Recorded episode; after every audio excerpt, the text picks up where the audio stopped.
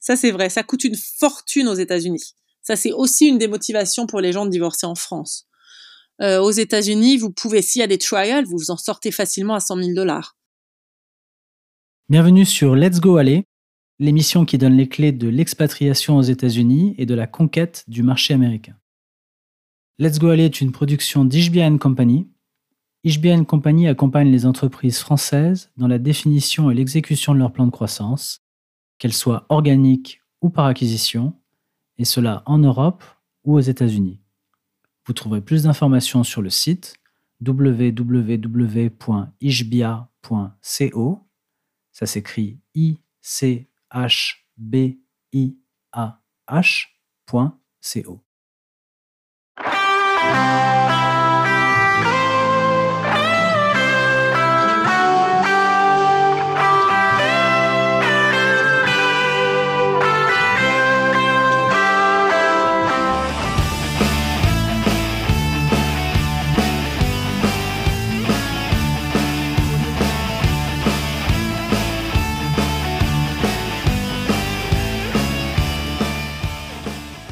Alors, mon invité aujourd'hui, c'est Hélène Carvalho. Euh, Hélène, bonjour. Bonjour Romain, merci de ton invitation. Bah, merci de te joindre à moi. Euh, je suis très excité à l'idée de faire ce podcast avec toi aujourd'hui. Alors, Hélène, euh, tu es une spécialiste du droit de la famille, notamment pour la partie franco-américaine, pour des Français qui ont un lien personnel avec les États-Unis. Est-ce que tu peux brièvement te présenter, présenter ton activité et puis peut-être même ton parcours, comment tu es arrivé à New York? Oui, bien sûr. En fait, moi, j'ai le barreau de Paris et le barreau de New York. Donc, euh, et j'ai eu une expérience professionnelle à Paris dans des cabinets d'avocats de droit de la famille. Et ensuite, à New York, j'ai monté mon propre cabinet. Je suis à mon compte. Et c'est vrai que ma clientèle, c'est principalement des Français qui sont à New York ou parfois des Américains qui ont un lien avec la France et qui ont des questions. Et puis, j'ai un peu étendu mon, mon domaine de compétences au-delà du matrimonial, famille, donc tout ce qui est question de divorce. Euh, séparation, custody, puis nuptial agreement, contrat de mariage, etc. J'ai aussi étendu au estate planning parce que j'ai beaucoup de gens qui sont venus me voir avec des questions. Euh, ils avaient du patrimoine des deux côtés de l'océan ou ils avaient euh, des questions de tutelle pour leurs enfants en cas de décès. Ils se demandaient euh, s'ils pourraient renvoyer leurs enfants en France. Donc je me suis formée en estate planning et je continue à me former en estate planning. Voilà, sur ces questions-là et c'est absolument passionnant. Et voilà, et mon parcours, en fait, les choses, moi, dans mon parcours, se sont toujours faites un peu au gré du, hasard, enfin de la vie. Je ne sais pas si c'est un hasard, mais euh, j'ai travaillé au départ, euh, j'ai fait des études de droit que j'ai trouvé très euh, arides. Et j'avais fait ça en même temps qu'une école de traduction à l'époque, en français et en espagnol. Et puis après ça, je suis partie dans l'humanitaire pendant trois ans et demi. J'ai travaillé pour des organisations non gouvernementales et aussi j'ai monté des projets avec l'ambassade de France pendant trois ans et demi, j'ai fait des projets, voilà, euh, qui étaient absolument passionnants et ça m'a permis d'avoir euh, accès à une bourse euh, du Rotary qui m'a financé deux années d'études à Berkeley, à San Francisco. Et donc là, j'ai fait, à l'issue de ces deux années, j'ai fait, j'ai passé le barreau de New York et puis j'étais vraiment à une croisée des chemins soit je continuais dans l'humanitaire et j'avais des options pour aller en Palestine. Je me souviens travailler sur les questions des, droits des femmes, euh, qui était vraiment mon domaine de prédilection à l'époque. Soit euh, bah, je, retournais plus vers le droit. Et pour des raisons assez personnelles, j'ai décidé euh, cette deuxième option. Donc je suis rentrée en France, j'ai passé mon barreau de Paris, j'avais déjà le barreau de New York, et bah, j'ai commencé à zéro, à 32 ans, dans les cabinets d'avocats français. Et puis accessoirement, j'ai rencontré mon mari qui a obtenu après euh, six ans à Paris, on a obtenu un, il a obtenu une euh, opportunité à New York. Et comme j'avais le barreau de New York, je me suis dit, bah, je vais me lancer dans cette aventure. Et c'est ce que j'ai fait. Et puis après, je me suis adaptée aux besoins de mes clients, quoi. Et voilà. Donc, euh, je suis très contente. Et c'est très intéressant d'être ici et de voir les différentes cultures juridiques entre ces deux pays, qui sont très, très différentes. Bah, parfait. Effectivement, c'est, c'est le sujet. Donc, comme tu le sais, donc ce, podcast, euh, bon, ça parle de la conquête du marché américain, donc c'est un podcast business, mais effectivement, bah, quand on fait du business, à un moment, on a une vie, et qui dit vie dit euh, amour, euh, des mariages, mais parfois, parfois des divorces. Donc, j'aimerais essayer d'explorer un petit peu divers cas avec toi. Donc peut-être commençons par le, le, premier cas. Donc moi je pars aux US, peut-être célibataire, et puis je rencontre l'âme sœur aux États-Unis, un ou une américaine. Je me marie où et quels sont les avantages et les inconvénients de choisir le, le pays du mariage? Alors, ça c'est une question qui revient souvent parce que les gens pensent que le lieu où ils se marient, ça a un impact sur leur situation. Or, ça en a vraiment très très peu. Je vais vous expliquer pourquoi. Parce que le mariage, il faut toujours le voir sous deux angles. Il y a un aspect qui est euh, le statut personnel effectivement, une fois que vous êtes marié, ça entraîne des obligations qui sont liées à votre mariage, euh, et notamment des obligations de fidélité, des obligations euh, d'élever des enfants si on a des enfants. Voilà, c'est ces obligations un peu morales qu'on a dans le mariage. Et puis à côté, il y a les obligations patrimoniales. Donc, l'endroit où vous vous mariez n'a pas en soi une conséquence sur votre situation patrimoniale. Ce qui comptera, c'est si vous faites ou pas un contrat de mariage ce qu'on appelle en droit français un contrat de mariage et ce qu'on appelle en droit américain un prenuptial agreement. D'accord? Et c'est là, dans ce type de document, que vous allez déterminer la façon dont vous détenez vos biens pendant le mariage et la façon dont vous les partagez en cas de divorce ou en cas de décès. Si vous faites pas de contrat de mariage ou pas de prenuptial agreement, ce qui comptera, c'est l'endroit où vous résidez au moment du décès ou au moment du divorce. Donc, encore une fois, le fait que vous soyez marié à Singapour, à Paris, à Londres ou à New York n'a pas d'impact vraiment important sur. Euh, parfois, ça rentre un tout petit peu en ligne de compte, mais c'est vraiment à la discrétion du juge, mais pas sur le partage du patrimoine. Ça a vraiment rien à voir.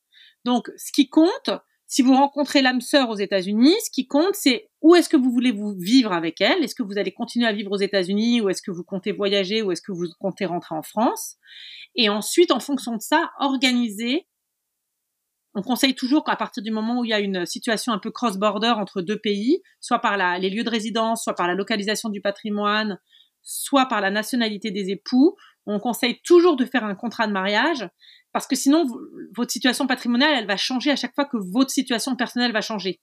Euh, je prends un exemple, si vous ne faites pas de contrat de mariage, que vous vous installez à New York et que après vous déménagez en Californie, la Californie, appliquera sa loi à votre divorce, alors que si vous divorcez à New York, New York appliquera sa loi. Donc vous, serez divorcé selon des systèmes différents. Le seul moyen de maintenir une certaine stabilité et une certaine visibilité sur votre situation patrimoniale, c'est de l'organiser dans un contrat de mariage ou un prenup.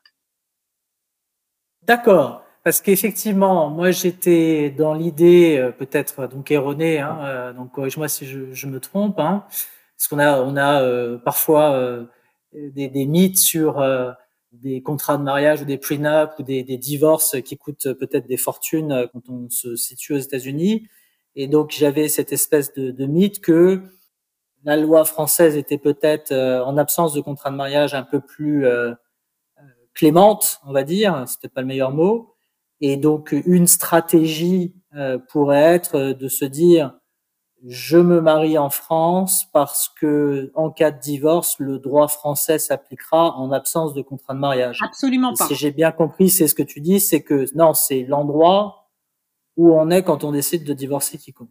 Sauf si on a fait un contrat de mariage. Si vous voulez désigner la loi française, euh, par exemple, vous pouvez tout à fait euh, vivre à New York et faire un contrat de mariage français de séparation de biens désignant la loi française. Vous pouvez même, c'est encore mieux, doubler ce contrat d'une reconnaissance de ce contrat de mariage dans un acte américain qui va dire spécifiquement j'ai fait un contrat de mariage français ou belge ou quoi que ce soit, qui a désigné la loi française de la séparation de biens. Et dans un acte américain, dans lequel je suis le formalisme américain, euh, on a chacun un avocat et on fait un disclosure des assets.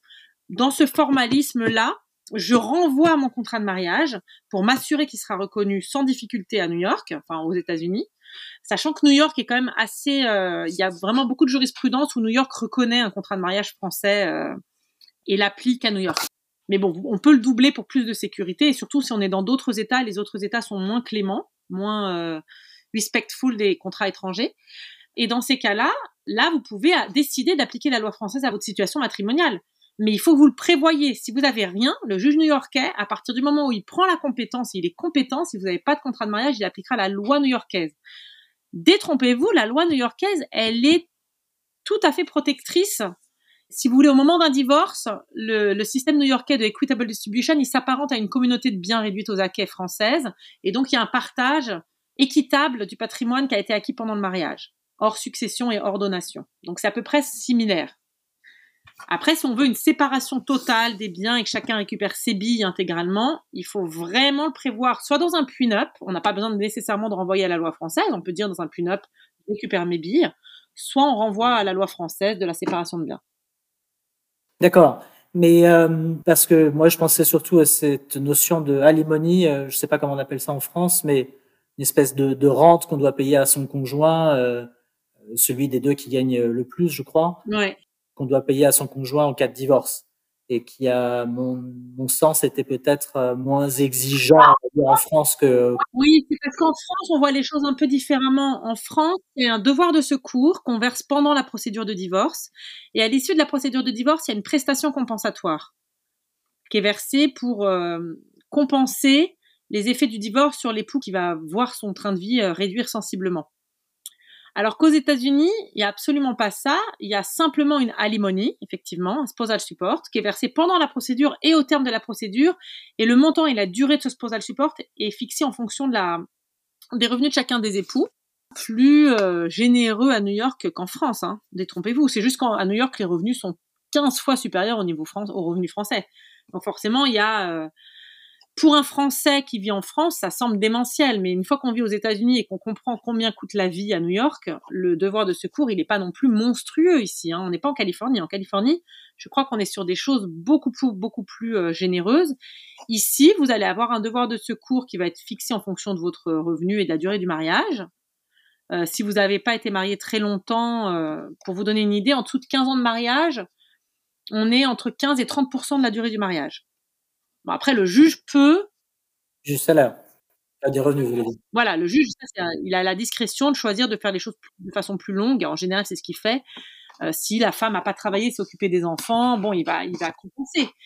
Mais euh, c'est important, mais ça reste sur une durée quand même assez, euh, enfin, sur une durée fixe et assez limitée.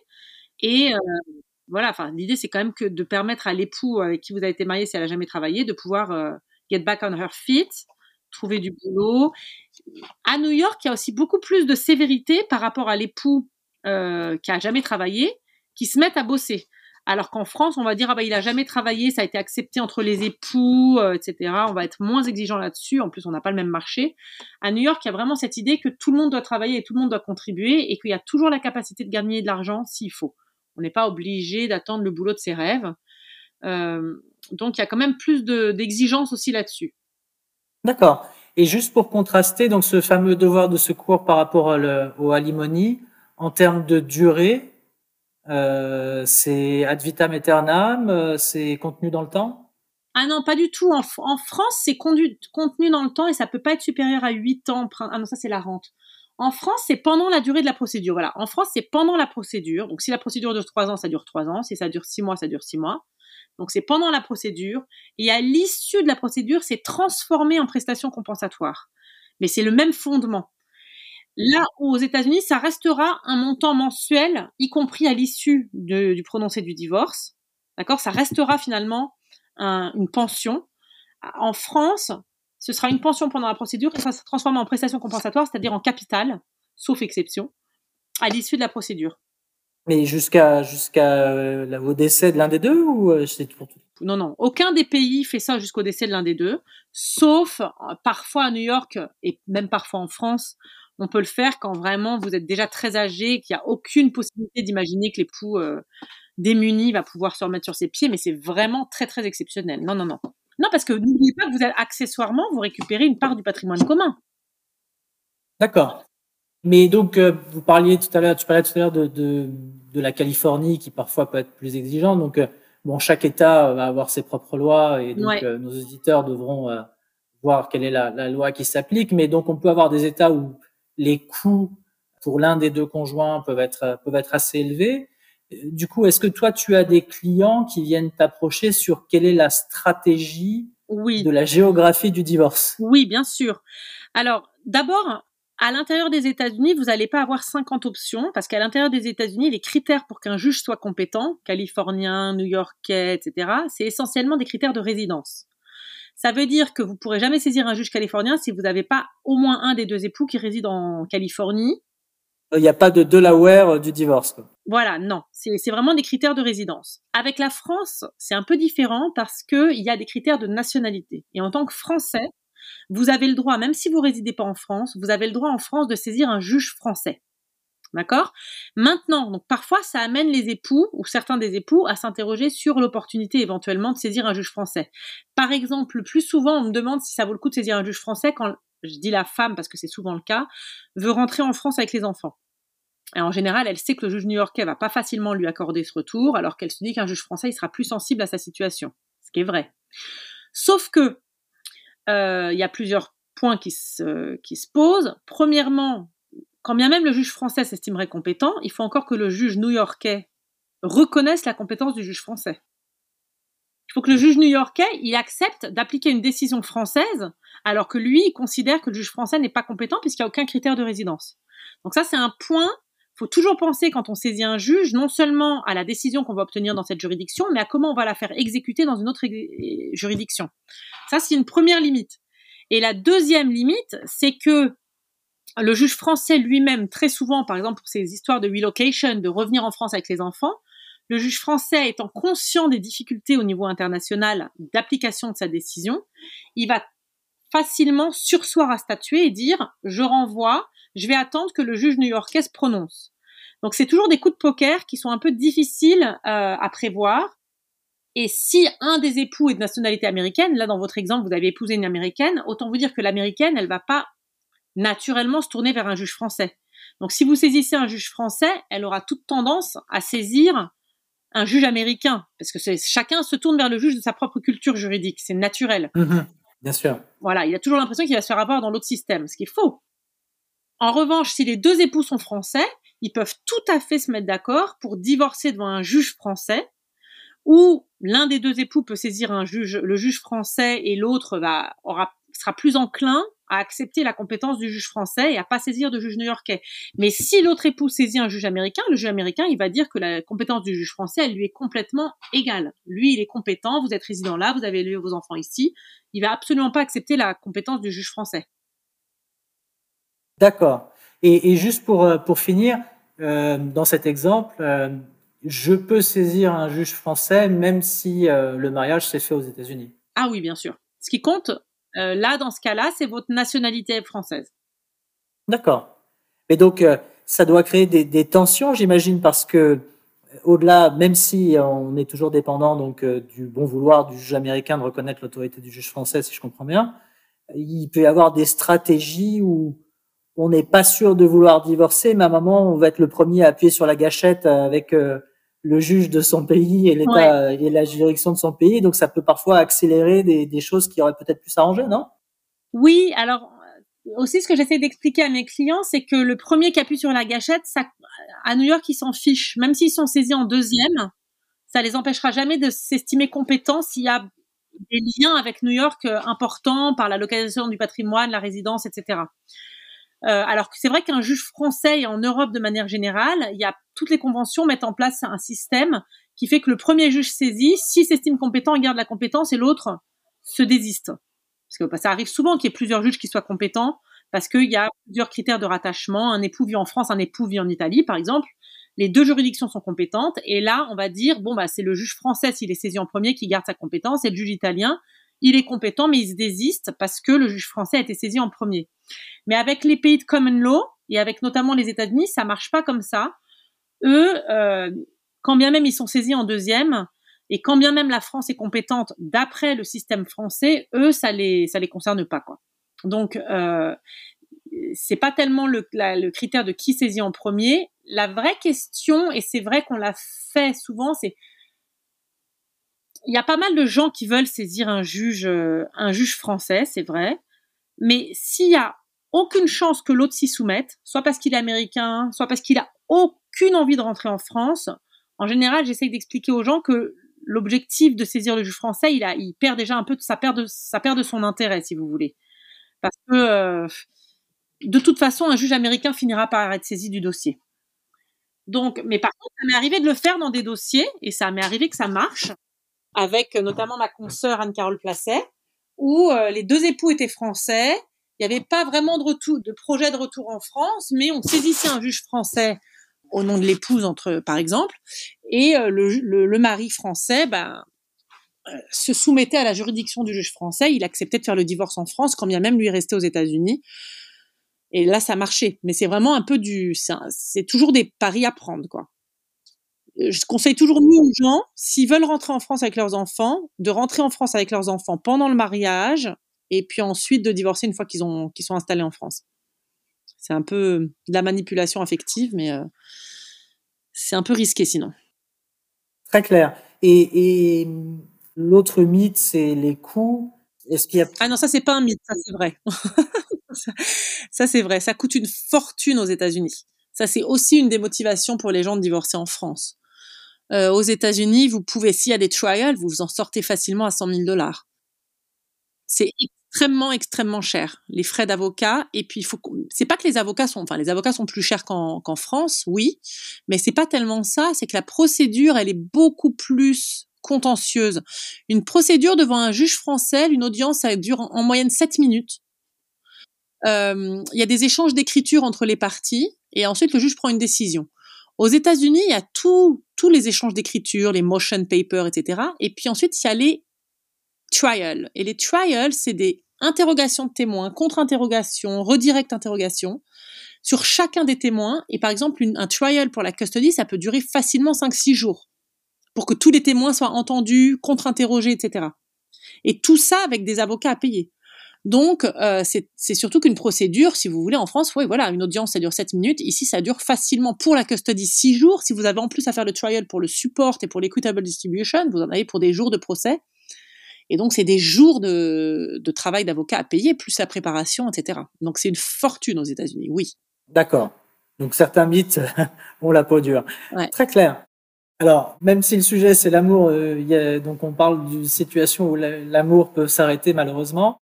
Quid donc euh, s'il y a des enfants, et notamment dans un couple biculturel, comment se décide euh, la garde et donc le lieu, euh, si les conjoints veulent vivre dans des pays séparés, le lieu où vivront les enfants.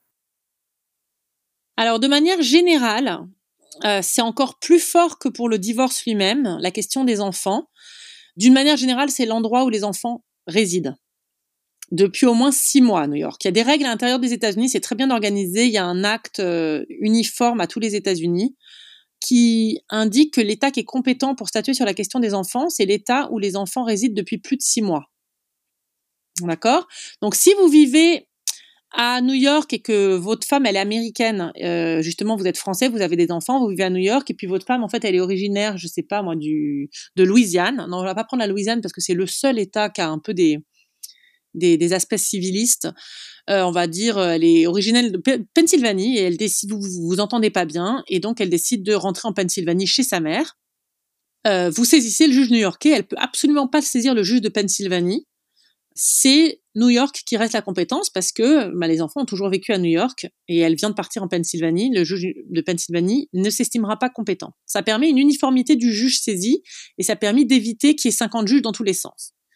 Maintenant, si c'est le contraire, c'est vous qui prenez les enfants sous votre bras et vous partez en France, c'est un peu différent. Pourquoi? Parce qu'évidemment, la France, elle n'a rien à voir avec ces, règles uniformes intra-États-Unis. Et la France, elle, elle peut prendre sa compétence sur les enfants sur le critère de la nationalité. Euh, dans les faits, le juge français, il est bien conscient que vous êtes en train de faire un enlèvement d'enfants si vous ramenez vos enfants en France. Donc dans les faits, le, le, juge français, il va voir d'un très mauvais œil ce genre de comportement. Et par ailleurs, vous risquez non seulement le juge new-yorkais, lui, il reconnaîtra pas la compétence du juge français, de toute façon, ça c'est sûr. Euh, et par ailleurs, vous risquez d'avoir une procédure d'enlèvement international d'enfants qui soit euh, mise en place contre vous et le juge français, qui peut avoir plusieurs casquettes. Il y a, le, la casquette euh, custody, il y a la casquette autorité parentale qui s'occupe des enfants, etc. Puis il y a la casquette enlèvement des enfants. Le, la casquette enlèvement d'enfants, si vous avez fait ça sans l'accord de l'autre parent, il renverra les enfants à New York de toute manière pour que le juge new-yorkais décide. Donc, euh, c'est quand même très risqué de faire ça et d'une manière générale, il faut pas le faire. Il faut euh, saisir le juge new-yorkais, le juge de là où vous habitez, et lui demander la permission de partir. Maintenant, faut pas se leurrer. Si vos enfants ils sont nés aux États-Unis, qu'ils ont leurs attaches aux États-Unis, que vous avez un job aux États-Unis et votre vie aux États-Unis, le juge new-yorkais vous donnera jamais l'autorisation de partir. D'accord.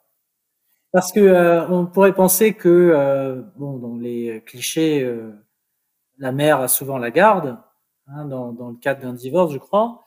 Et donc, si la mère euh, récupère la garde, euh, comme c'est euh, c'est peut-être souvent le cas, et que la mère décide de rentrer en France, c'est après ce que tu dis, en fait, elle peut pas. Non, elle peut absolument pas. Quand bien même elle aurait la garde, euh, ce qu'on appelle l'autorité parentale, ce qu'on appelle aux États-Unis la legal custody, quand bien même elle aurait la sole legal custody, l'autorité parentale exclusive, ça l'autorise pas à changer la résidence des enfants de manière telle qu'elle crée une distance entre le père et les enfants. Elle n'a pas le droit. Euh, chacun, certes, il y a un des parents qui va avoir la résidence des enfants auprès de lui. Mais euh, premièrement, il y a une tendance, et ça c'est général en France et aux États-Unis, il y a une tendance à aller vers une résidence, peut-être pas absolument alternée, mais en tout cas à vraiment étendre les droits de l'autre parent sur l'enfant. À New York, très souvent, on donne un week-end sur deux, plus une ou deux nuits dans la semaine, pour que l'autre parent, il ait aussi un lien euh, avec ses, ses, enfants. Donc déjà, ça, vous, ça existe. Quand bien même vous avez la résidence ça ne veut pas dire que l'autre parent, il voit pas ses enfants. Et vous n'avez pas le droit de créer une distance entre l'autre parent et vos enfants de façon unilatérale. Après, si l'autre parent il part s'installer à Singapour, là, si vous rentrez en France, bon, bah, le juge il va dire ok, enfin, c'est l'autre parent qui est parti. Déjà, il a créé lui-même la distance. Vous vous accentuez pas de distance. Mais non, non, ça vous donne absolument pas le droit. L'idée, c'est que l'intérêt de l'enfant, c'est ça qui est pris en compte par le juge.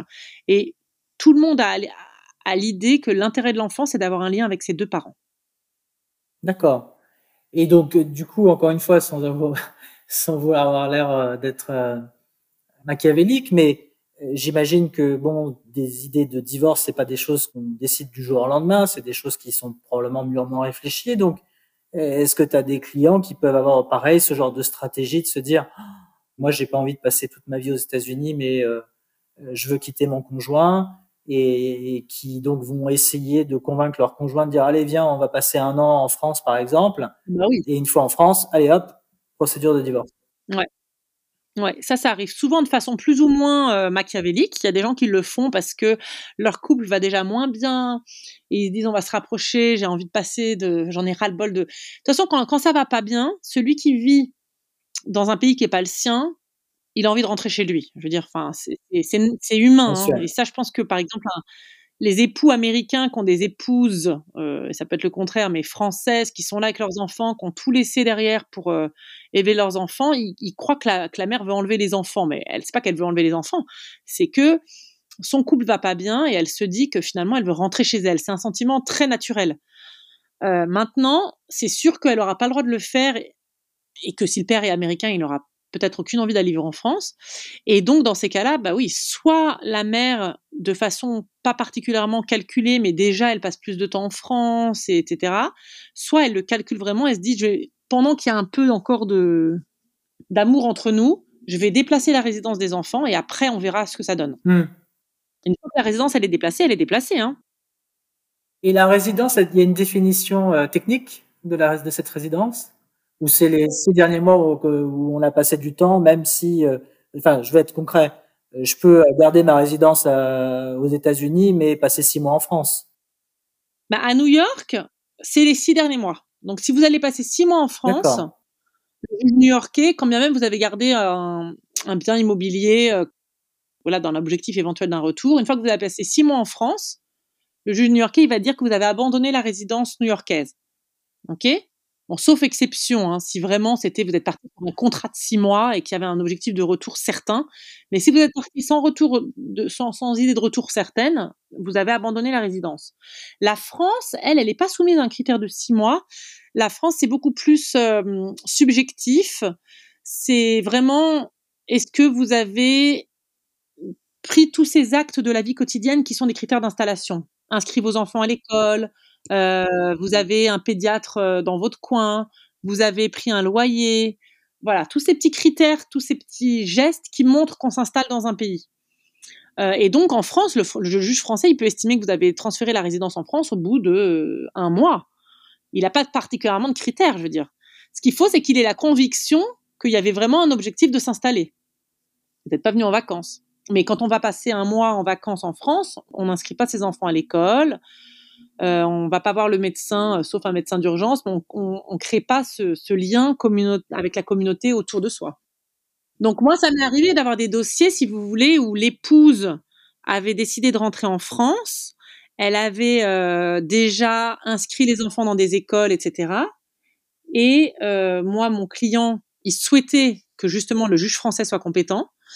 Et euh, il avait saisi le juge français. Elle, elle souhaitait que ce soit le juge new-yorkais parce qu'elle espérait avoir plus euh, dans une procédure new-yorkaise.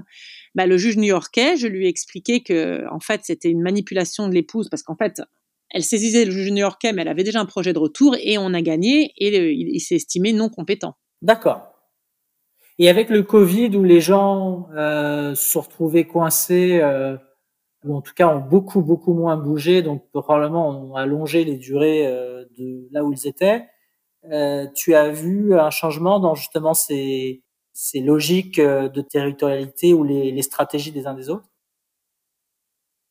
Ah bah les juges, eux, ils ont pas changé. Les juges, ils, ont essayé de s'adapter. Alors d'une manière générale, il y a eu beaucoup de manipulations entre guillemets, enfin beaucoup d'excès de la part du parent qui avait la résidence de ses enfants. Il y a beaucoup de parents qui ont empêché l'autre parent de voir les enfants pendant plusieurs mois. Ça, c'est beaucoup arrivé. Euh, quand il y a des couples qui s'entendent pas, l'excuse entre guillemets du Covid, elle a été très très souvent utilisée. Et qu'est-ce que vous voulez? Il n'y avait pas grand-chose qu'on puisse faire. Je veux dire, de toute façon, les, les juges pouvaient pas être saisis.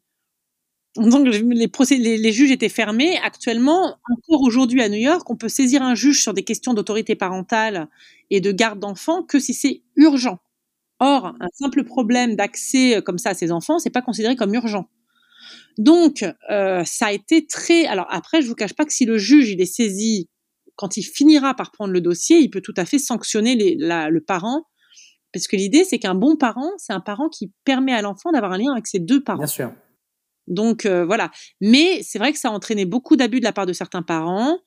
Et c'est vrai euh, de plus ou moins mauvaise foi. Il y en a certains, ils avaient vraiment peur. Il y a beaucoup de gens qui sont rentrés dans des, grandes peurs et qui ont voulu empêcher complètement les liens. Puis il y en a, ils ont utilisé quand même cette excuse pour euh, complètement couper des liens qui étaient déjà difficiles à maintenir. Et là, ils ont, ils ont bénéficié du fait que avec le Covid, ils avaient l'excuse parfaite. Et en plus, personne ne pouvait aller devant un juge. Donc euh, oui, ça, c'est assez terrible. Donc une année, euh, une année mouvementée 2020, euh, imagine. Ouais, ouais, ouais. très clair. Alors, donc toi, tu, tu as ton cabinet. Je, je, voudrais passer à un autre sujet en fait. Donc comme comme tu le sais, donc ce podcast, ça s'adresse à des gens qui, qui veulent faire du business aux États-Unis et réussir. Et, et donc, bah toi, tu as ton propre cabinet et, et donc tu, tu as une certaine forme de réussite. Est-ce que tu peux nous, donner un petit peu tes, stratégies et tes recettes pour, euh, bah, promouvoir ton activité? Alors moi déjà, pour euh, expliquer aux gens, moi les choses elles se sont pas faites euh, par un calcul savant du marché, etc. Elles se sont faites un peu au hasard entre guillemets. J'avais mon barreau de New York, je suis arrivée à New York, j'ai cherché du boulot. J'en ai pas trouvé. Et après, je me suis dit, qu'est-ce que je fais? J'ai mon barreau de New York, mais j'ai jamais exercé à New York. J'avais déjà, quand j'étais à Paris, travaillé sur des dossiers avec les États-Unis, donc je connaissais un petit peu. J'avais quand même des contacts et je connaissais des avocats qui m'ont beaucoup aidé d'ailleurs. Mais euh, voilà, comment est-ce que je me lance? Donc, ce que j'ai fait, c'est que j'ai commencé par travailler de façon bénévole dans une association qui s'appelle The Legal Aid Society. Et je travaillais dans le dans le département matrimonial et ça m'a permis déjà disons, de commencer à comprendre un peu le, voilà, comment ça fonctionne, etc. Ça a été très très bien. J'ai travaillé là pendant huit mois. Et puis ensuite, j'ai eu mes premiers dossiers. Il y avait des confrères à Paris qui me demandaient de faire quelques consultations. Et puis ensuite, j'ai été contactée pour des dossiers. Je me suis un peu jetée à l'eau. Et j'avais, euh, j'avais depuis le départ pris contact, enfin, avec des, organisations. Il y a notamment une organisation qui s'appelle euh, IAFL, International Academy of Family Lawyers, qui est une organisation internationale euh, où il y a plein d'avocats de, tous les pays. Et donc euh, j'allais à leurs meetings. Enfin voilà, je me voilà, j'allais à des meetings où je savais que je pouvais rencontrer d'autres professionnels. Et par l'un de ces meetings, j'ai rencontré un confrère new-yorkais avec qui je me suis très bien entendue, que j'ai associé à mes premiers dossiers, qui m'a aidé sur mes premiers dossiers, qui est intervenu comme off counsel sur mes premiers dossiers, ce qui m'a beaucoup aidé. Et euh, ensuite, bon, on a créé une relation amical et professionnel. Et aujourd'hui, en fait, mon cabinet, c'est dans ses locaux. Je, je travaille dans ses locaux, même si je travaille pas pour lui, mais je suis dans ses locaux. Et sur les dossiers euh, très contentieux avec des trials, je continue de le prendre comme off counsel. Euh, puisque ce sont des dossiers en général où il faut qu'on soit plusieurs avocats. Et euh, ça m'a permis vraiment de pouvoir affronter des dossiers euh, parfois très complexes avec son soutien. Voilà. D'accord, du networking et du partenariat. Et, aussi, donc, comme une partie de ta clientèle va avoir un lien avec la France, au-delà des, gens qui sont à New York et qui sont des expatriés ou en partie, euh, je crois que tu as un partenariat avec euh, une consoeur en France. Oui, alors ça c'est l'autre aspect, c'est que j'ai, euh, bah d'abord je connais quand même plein d'avocats à Paris euh, et ça, ça peut euh, amener à travailler sur des dossiers ensemble. Et puis en particulier, il y a Anne-Carole Placet qui au départ était à New York pendant quelques années, c'est là où on s'est rencontrés et qui a son cabinet à Paris, qui vit à Paris. Et quand on a certains dossiers qui ont des problématiques euh, vraiment cross-border, euh, là je parle d'un, je parle pas du, du, de la planification successorale, je parle vraiment du matrimonial et family. On les prend ensemble et ça permet vraiment d'avoir quelqu'un, d'avoir une, équipe sur les deux côtés. Parce que une des, des faiblesses dans ces dossiers cross-border, c'est qu'en général les deux avocats, si vous avez un avocat à New York et un avocat à Paris, ils sont pas forcément sur la même longueur d'onde. Et c'est vrai que ce qu'on a créé avec Anne Carole, ça permet qu'il y ait, euh, y ait une unité dans la stratégie euh, et qu'on a, on cherche ni l'une ni l'autre à tirer la couverture à soi. On cherche euh, l'intérêt du dossier global. Et donc avec elle, c'est vrai qu'on a eu des dossiers où on a eu des succès de relocation, etc. Parce qu'il y avait eu une, stratégie commune. Et ça, je pense, c'est très précieux pour nos clients. D'accord, très clair. Alors, euh, si euh, si je veux me marier, donc euh, je te contacte. Malheureusement, si je dois divorcer, je te contacte. quelle est la meilleure façon de prendre contact avec toi J'espère plutôt pour des bonnes nouvelles pour nos auditeurs? Bah, c'est toujours l'email. J'ai une adresse email hcarvalho, c a r v a 2 l o at fan-lo.com. Je suis en train de créer mon mon site internet là, afin de le recréer. Donc, euh, il va sortir sous peu. Et FAN, c'est deux N, n'est-ce pas? C'est F-A-N-N-L-A-W. F-A-A-N, French American Attorneys Network, Law, L-A-W.com. Euh, et Anne-Carole Placet, avec qui euh, donc on, on, est dans ce réseau et avec qui on a créé ce réseau, c'est AC Placet, P-L-A-C-A-I-S, at fan.law.com.